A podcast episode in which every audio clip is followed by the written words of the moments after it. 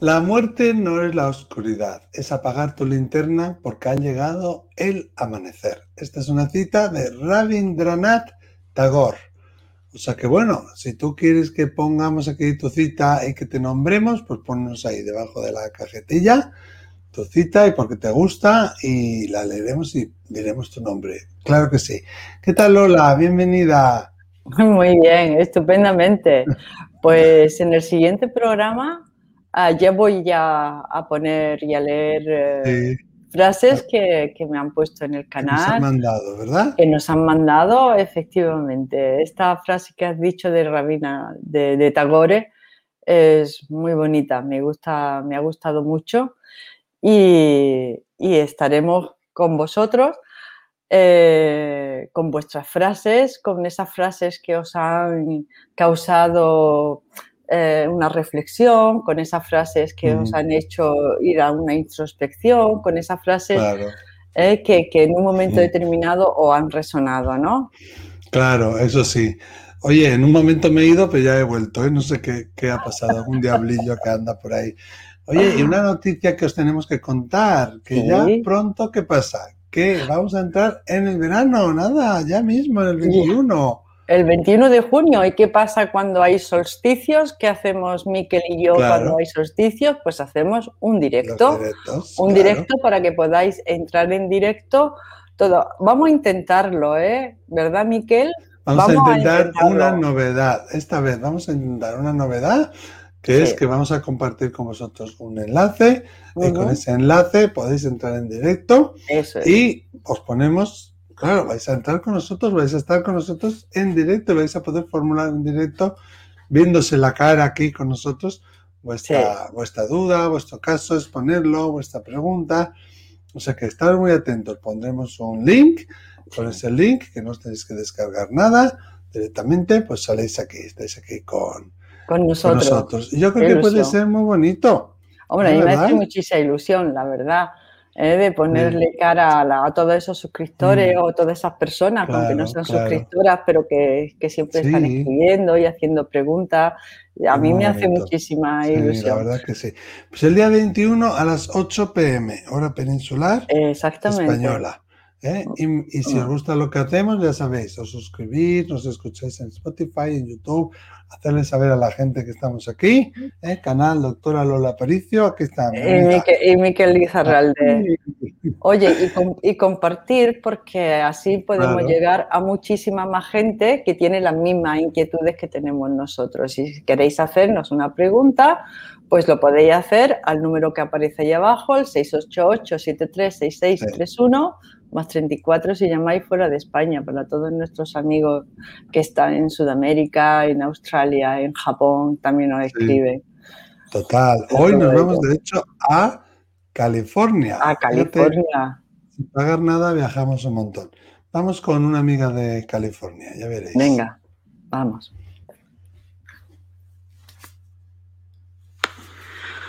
Hola, buenas noches. Soy Paulina Santos eh, desde California, Los Ángeles, California. Eh, me dirijo a ustedes, los escucho ya de hace más de un, año, a partir de que falleció mi hija, que trascendió el, va a cumplir ahora la, en esta semana, próxima semana, un año, el 26 de septiembre y será un año de su trascendencia. Y yo quisiera saber, em, bueno, me entraron muchas dudas a partir de, que pasó ah, en el 2018, también perdí a una hermana, se suicidó con 49 años y al año siguiente, en el 2019, fallece mi hija con 23 años eh, de, desafortunadamente de una sobredosis, que eso para mí todavía no lo puedo asimilar ni aceptar, ni mucho menos eh, perdonar. Ah, sobre todo, como dicen, estaba en el lugar y con las personas equivocadas, que yo no sé si eso realmente calme un poco mi sentir respecto a su fallecimiento. Y bueno, desde entonces he estado yo escuchándolos cada vez que ponen un video de ustedes. Busco, me hago preguntas y busco sus respuestas. En algunas me gustó mucho, me gusta mucho Miquel y la doctora también cuando hablan de, los temas de cómo es que trascendemos, de cómo es que se desprende el alma. Y eh, bueno, mi pregunta es básicamente, la semana pasada estaba yo en la playa y eh, fue el cumpleaños de mi hijo, porque tengo otro hijo que acaba de cumplir 23 años. Mi hija que falleció tenía 23 y medio, iba a cumplir 24. Y este, también a mi hijo le ha costado mucho trabajo porque era como su gemela. Y bueno, este, fuimos a festejar, fuimos a cenar un restaurante, a la playa, y luego de ahí caminamos a la playa, valga la palabra. Y eh, tomé unas fotos en las cuales pues estaba oscuro, pensando que tal vez iban a salir bien o algo, pues no, ¿verdad? Eh, al momento que las veo las pensé cancelar, pero hacerlas delete, pero al verlas me detuve, las regresé de la papelera y quiero compartir con ustedes las tres fotos que tomé porque yo veo algo y quisiera que me lo pudieran explicar. Antes de llegar a la playa yo iba pensando en mi hija, de los momentos que podíamos haber pasado, de la convivencia que pudimos haber tenido. Ella fue una persona que me dejó eh, mucho, dejó mucho amor con 23 años. En fin,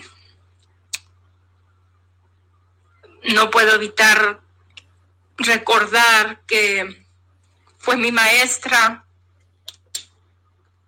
que dejó mucho en mi vida, en la vida de muchas personas, amistades de trabajo, en fin. Lo único que no sé o que quisiera que vieran son las eh, fotos y que me dijeran lo que yo puedo percibir o ver. No puedo decir que a lo mejor es ella o no, pero me llamó mucho la atención y quiero compartírselas. Y si pudieran decirme cómo está Bueno, voy a pararlo aquí, voy a pararlo aquí porque ella ahora mismo empieza a dar una serie de datos personales sobre la hija, el nombre, el cuando murió, la fecha de nacimiento y quiere que nosotros le digamos cómo ella está, que ya sabéis que eso no lo hacemos aquí. Déjame contarte solo cosas eh, generales que puedan ayudar a todos, ¿no? Y además que lo paro porque es privado de esta persona, no se puede airear así, ¿no? Se puede sacar al aire. Bueno, primero la acompañamos en el sentimiento. Fíjate, ahora vamos a poner las fotografías que nos ha enviado ella, a ver qué os parecen, a ver qué opináis. Ya sabéis que podéis poner vuestra opinión ahí en la cajetilla.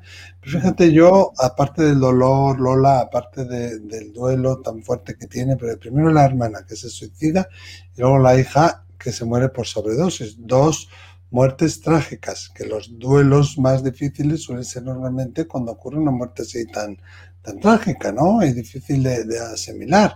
Mm. Pero además yo le noto enfado, fíjate, ¿no? Dice, no se lo puedo perdonar. Y, el por qué, y, estaba con la gente equivocada, ese es mi consuelo. Yo intuyo que también es una fase normal del duelo, ¿no, Lola? Pero intuyo mm. que además de ese enfado normal del duelo, ella está como más más enfadada y, dolida a la vez, porque casi se, notaba en la voz con la hija, Y aún creo que ese dolor ah. lo tiene ahí, ese enfado, y quizás eso también puede a veces condicionar lo que uno percibe, ¿no, Lola? Claro, claro. Pero, Miquel, es que el enfado que tiene ella, bueno, son las fases del duelo. La primera fase es la negación, ya lo sabemos todos. La segunda fase es la fase de la ira la ira, mm. el enfado, ¿no? Luego está... Luego pasa la negociación, la depresión eh, y que, aparece pues la tristeza y cuando uno está ya muy triste, muy triste, pues es el siguiente paso, la aceptación. Eh, pero claro, el enfado de una madre eh, contra la hija, pero también contra ella misma. y, y con cómo murió. Es que, claro, ¿cómo murió? Eh, mira, ¿cómo murió? Es interesante que ella haga la asociación, porque lo hace, entre la hermana que ha fallecido de suicidio y la hija por sobredosis. Mira, el suicidio lo hemos hablado otras veces, es la, mayor autoagresión que una persona puede hacerse a sí misma. Claro, yo me puedo autoagredir a mí misma, pues no sé, hay gente que se quita los pelos de la ceja o se tira de la tal, ¿eh? y esos son comportamientos autodestructivos, pero la mayor autodestrucción es el suicidio, que duda cabe, pero las adicciones como las drogas, si murió de sobredosis, pues no sería una, debe ser una droga de las que se llaman duras, ¿no? Mm. Eh, esos comportamientos también son autodestructivos. Estamos en la misma línea, ¿no? O sea, una sobredosis, en cierta manera, es como un suicidio encubierto. ¿Eh? O sea, quizás no es tan voluntario como un suicidio, pero se hace de una manera más mm. inconsciente, pero al fin y al cabo es un comportamiento autodestructivo, ¿no? Eh, o el que va corriendo por la carretera y va a 200 por hora, pues también es un comportamiento autodestructivo. Si tiene un accidente, hombre, pues eh, hay una parte inconsciente que está ahí Mm, con el tánatos, ¿no? Con una pulsión de muerte que se llama, ¿no? Muy importante. Entonces, yo veo que aquí, aparte de, estos dos casos, que son dos mujeres dentro de la familia, eh, veo que hay como una estructura familiar ¿eh? lo que se llaman los programas familiares, ¿no? Los programas familiares que va uno arrastrando eh, en la mochila, ¿no?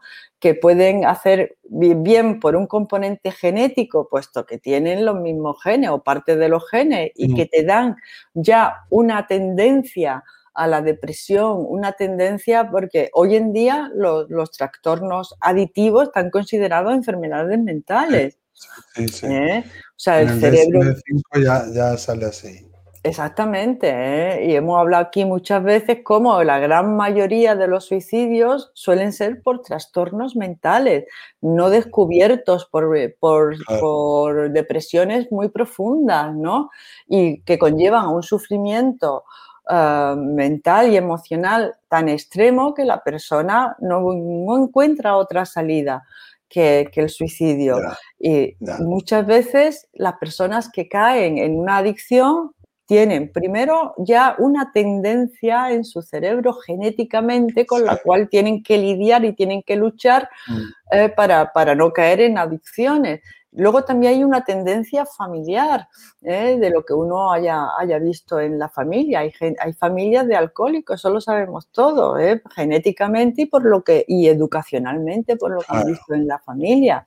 ¿eh? Y, no es lo mismo lidiar con un cerebro, el espíritu que entra y se encarna en un, en un cuerpo que tenga ese cerebro con ya una tendencia a la adicción, no es lo mismo que, que en las familias no hay adicción y luego tu cerebro bueno, pues lo puedes lidiar mejor, mm. ¿no? Entonces, yo creo como tú que está en ese periodo de enfado, ¿no?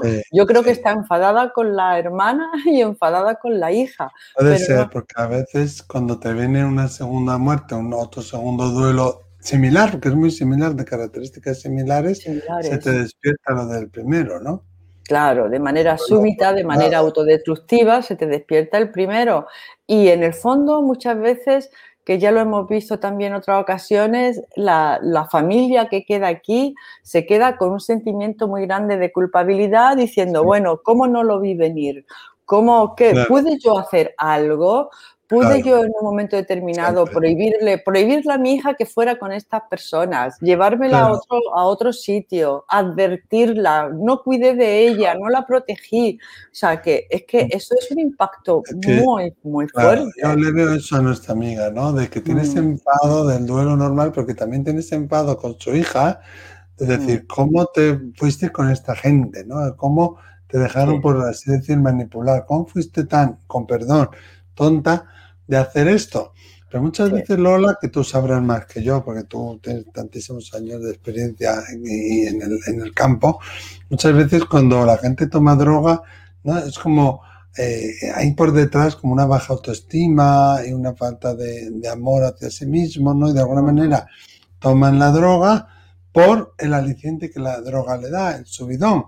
Pero después del subidón viene el bajón. Entonces necesito más y cada vez mm. necesito más y de mm. manera eh, más continuada para seguir teniendo el mismo efecto, porque cada vez el efecto dura menos, ¿no? y, es como, como el alcohol que has puesto tú antes de ejemplo también, ¿no? utilizamos para tapar cosas y a veces para socializar, ojo, ¿eh? porque es un error muy grande toda la normalización, en mi opinión al menos, la normalización con respecto a algunas drogas que se está haciendo, porque estamos viendo que, que tiene muchos efectos, ¿no? Entre ellos la destrucción de sinapsis neuronales. Claro. Entonces, si tú tienes una tendencia a, vamos a decir, a que te salga un, yo qué sé, un trastorno psiquiátrico, puedes no salir en ningún, en ningún momento de tu vida, pero algo así puede acelerarlo, ¿no? Sí. yo creo que aquí ella pienso que se le fue la mano, pero que estaba en eso, yo leyendo entre líneas, ¿no? Estaba en eso de socializando y bueno, pues uno más y uno más y como que se le fue por las manos, de las manos, pero también por sentirse bien, la falta de autoestima, ¿no? Yo ahí a la madre le veo eso, como está muy enfadada, quizás consigo misma también, como decías tú, pero como mi hija se ha dejado engañar así, ¿no? ¿Por qué mi hija ha hecho eso? ¿Por qué necesitaba mi hija eso? Y a veces pasa que tapan también las adicciones que cuando los, familiares lo descubren es muy tarde ya. Es muy tarde. Claro, porque los adictos, eso, eso también es bastante conocido, se vuelven muy mentirosos porque su, su, vida se hace en, en, torno a la adicción, porque su cuerpo empieza a necesitarlo, su mente lo necesita. Eh, y, entonces empiezan a hacerse bastante mentirosos, con lo cual nunca sabes qué, te están diciendo de verdad, qué no te están diciendo de verdad, te roban, roban en la casa, eh, mm, dicen que no han sido ellos, o sea, que aparece una cosa que, va minando la mm. relación con los padres y con la familia porque mina la confianza, la confianza que se tienen unos a otros. Y sin embargo, luego la familia es el gran apoyo para que un adicto salga de la droga, ¿no? No voy a decir el único, pero casi.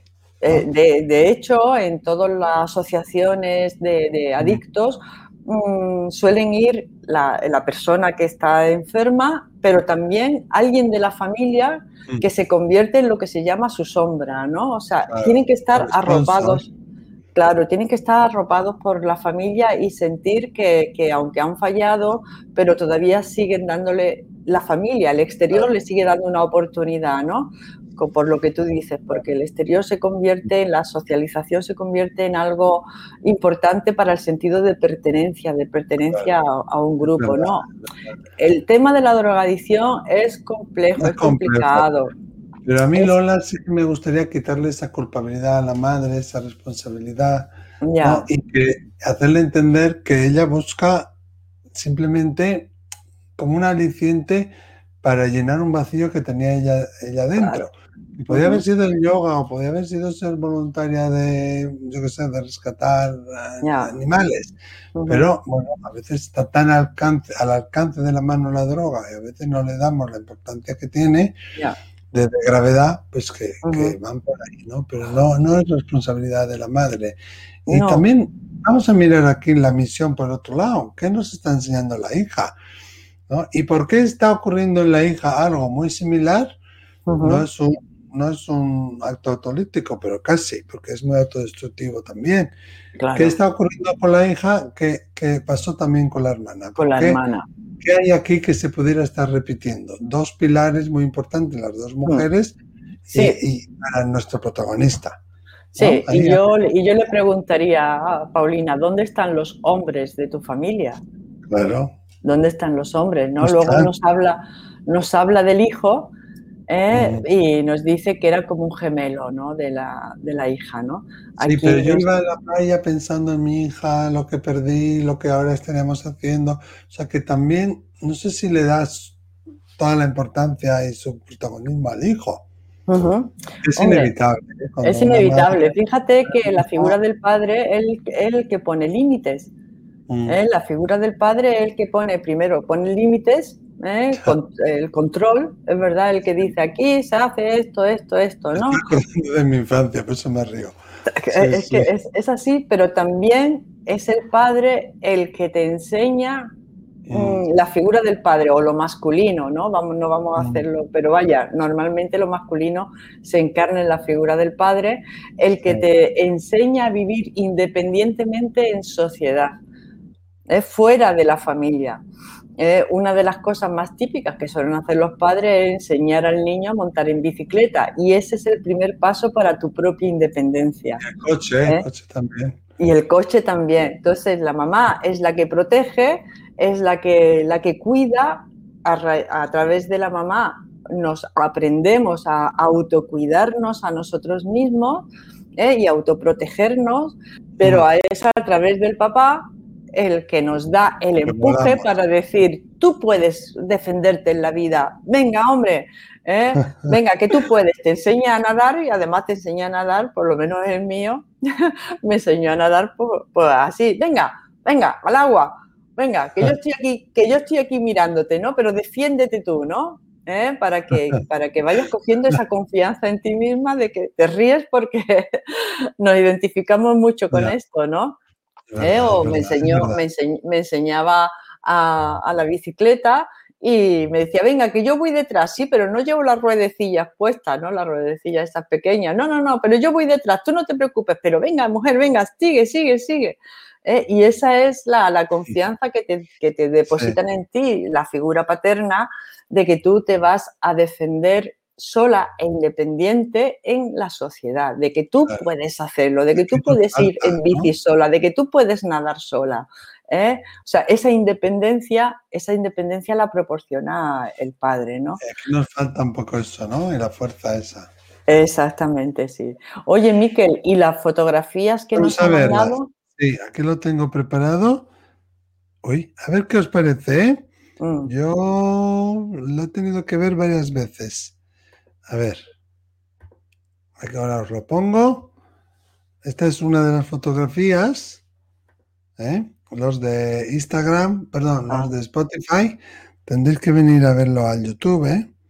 Y a ver, mira, esta es otra. Es que parece como que hay en medio hay como una neblina, ¿no, Miquel? Sí, claro. Yo en la primera, fíjate, aquí en la primera. Ahí está ahí en medio. Está ahí en medio. En esta primera, claro, se ve como un reflejo en el agua o algo así, ¿no? Y que pudiera estar a contraluz. Ahí parece que son como las dos lentes, ¿no? De una, una, una lente así Ahí como lentes y, ahí en medio, en medio hay una figura. Se ve, se ve como una figura muy sutil. Sí. Y aquí se ve un poco más en esta tercera. Es verdad. No sé si vosotros lo podéis ver. Sí. ¿Eh? Y se, ve, esa figura ahí alargada. En medio no lo puedo marcar, no tengo nada para poderlo marcar en la pantalla. Pero se ve eso, se ve como una figura. A ver, ¿ves? Ahora lo he podido agrandar un poquito. Ajá. Aquí se ve una figura como una silueta que puede ser una mancha o podemos intuir que podría ser una figura de una persona, pero yo no intuyo si es hombre, mujer, no le veo cabeza, no le veo... Es como una masa alargada, lo que yo veo, ¿eh? No sé tú, Lola, ¿qué ves tú? Sí, sí, sí, me recuerda algunos casos que me han contado de, cómo las personas han visto fallecer a alguien, ¿no?